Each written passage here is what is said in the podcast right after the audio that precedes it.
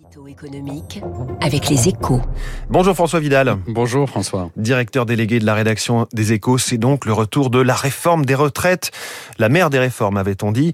On croyait le projet reporté à l'après-présidentiel. Au mieux, voilà qu'Emmanuel Macron est prêt à le relancer à la surprise générale. L'ambition a été revue tout de même à la baisse, hein, puisqu'il s'agirait de supprimer les régimes spéciaux seulement. Mais vous jugez tout de même l'initiative assez risquée, François.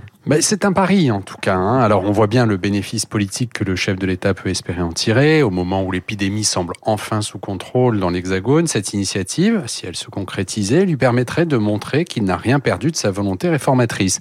Le Covid aurait seulement entravé le cours du quinquennat, il ne l'aurait pas dénaturé.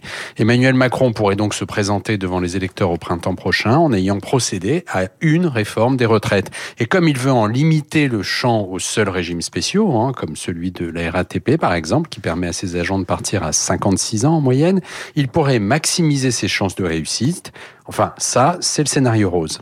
Alors, qu'est-ce qui pourrait le faire déraper, selon vous?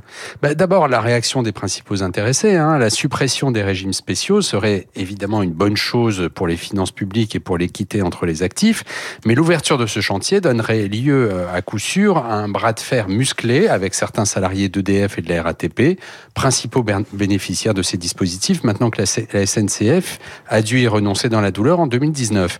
Or, si elle devait se traduire par une paralysie durable des transports en Ile-de-France et des coupures sauvages d'électricité, pas sûr que l'opinion publique usée par 18 mois de Covid soutiendrait longtemps l'exécutif.